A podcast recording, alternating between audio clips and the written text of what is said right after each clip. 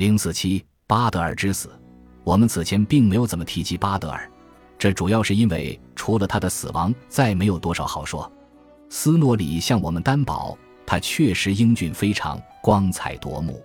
巴德尔聪明睿智，心地善良，他娶了南娜为妻，受到所有人的喜爱。然而，从某一天开始，巴德尔做起了噩梦。诸神照例聚集商议，决定要遍访所有的造物。请他们发下誓言，绝不伤害巴德尔。在《巴德尔的噩梦》这首诗中，奥丁表现的就像所有忧心忡忡的父亲一样。他给斯莱普尼尔上好安监，亲自前往海拉的国度寻求事实的真相。可是他在冥界的边缘碰上了一只身染血污的小狗，然后他改变了主意。他不再继续前往海拉的宫殿。而是决定唤醒葬在这附近的女占卜者的亡灵，就像和其他智者对话时一样，奥丁隐瞒了自己的身份，向女占卜者请教心中的疑惑。脾气暴躁的女占卜者确证了他的忧虑：长凳上装点闭环是为谁？高台上洒满黄金待何人？蜜酒已经摆好，是为巴德尔而酿，酒浆清亮，上方挂着快盾牌。阿萨神奇有了不祥的预感。我不愿告知于你，我将闭口不言。巴德尔的噩梦第六至七节，女占卜者又向奥丁透露了更多细节，直至奥丁提出了一个神秘的问题，显然是一条关于波浪的谜语，让谈话走到了尽头。女预言者由此猜到了他的身份，拒绝继续与他对答。巴德尔似乎难逃一死，在斯诺里的版本中。要求造物发誓的人是巴德尔积极能干的母亲弗利加，他访遍了所有的造物，让万事万物都立下誓言，绝不伤害他的儿子。火、水、铁和所有的金属、石头、泥土、树木、疾病、走兽、飞禽、毒素、灰蛇，全都发誓不会伤害巴德尔。那还有什么能置他于死地呢？唯有若小狐寄生被弗利加忽略了。在他看来，呼继生实在太过幼嫩，因此，当有个女人去芬萨里尔拜访他，好奇地追问起这件事时，弗里加无意中透露了这一信息，亲手铸成大错，因为那个女人是洛基假扮的。得知此事后，洛基充分地利用了这个信息。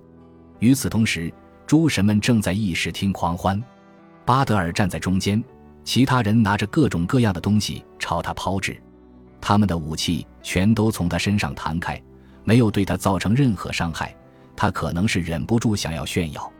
巴德尔的兄弟霍德尔忧伤地站在人群边缘，他双目失明，无法参与游戏。一个友好的声音在他耳边响起，问他是否想要加入。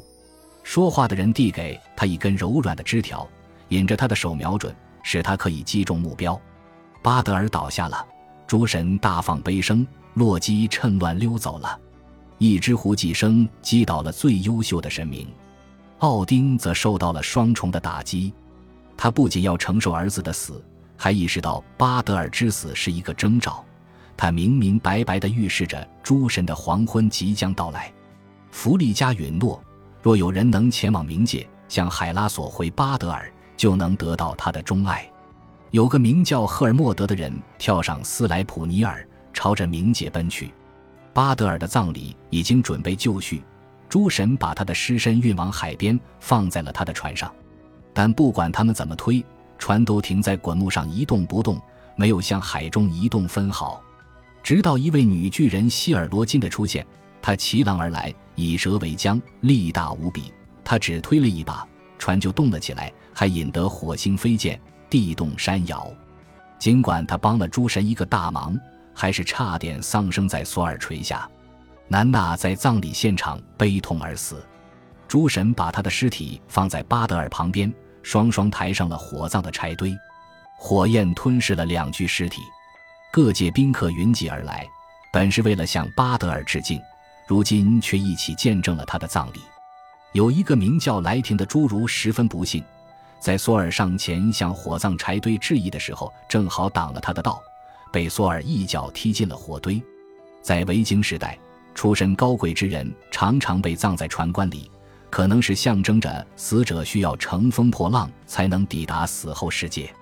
前言里对奥赛伯格号进行过介绍，它是唯一一艘考古发现的墓葬船，在英国的萨顿湖。七世纪的盎格鲁撒克逊国王也是葬在了一艘船里，这证明墓葬船并不仅仅是维京时代的风俗。九世纪，一名阿拉伯旅行者伊本·法德兰在伏尔加河上碰到了一群维京罗斯战士，他们的首领刚刚去世。伊本·法德兰将葬礼仪式详细的记录了下来。由于篇幅的限制，在这里我们无法给出全部细节。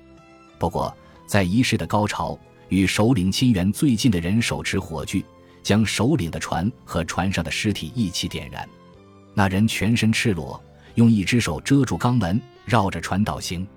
伊本·法德兰说：“船周围堆放着大量的木材，阵风扬起，不到一个钟头，首领和船全部化为灰烬。”赫尔墨德勇敢地奔赴冥界。发现冥界的统治者海拉对诸神的请求完全无动于衷，巴德尔和南娜已经出现在海拉的厅堂，巴德尔坐的椅子和海拉的不相上下。海拉答应放巴德尔离开冥界，条件是要所有的生灵都为巴德尔落下眼泪。赫尔墨德把消息带了回去，阿萨神奇听闻之后都立即行动起来，向世界各地派出信使，他们的努力卓有成效。万事万物都听从他们的请求，为巴德尔哭泣，就算是金属也落下了眼泪。然而，在某个山洞里，他们碰上了一个叫做索克的女巨人。当他们请求索克为巴德尔哭泣的时候，索克驳斥道：“为了巴德尔的葬礼，索克只会干嚎。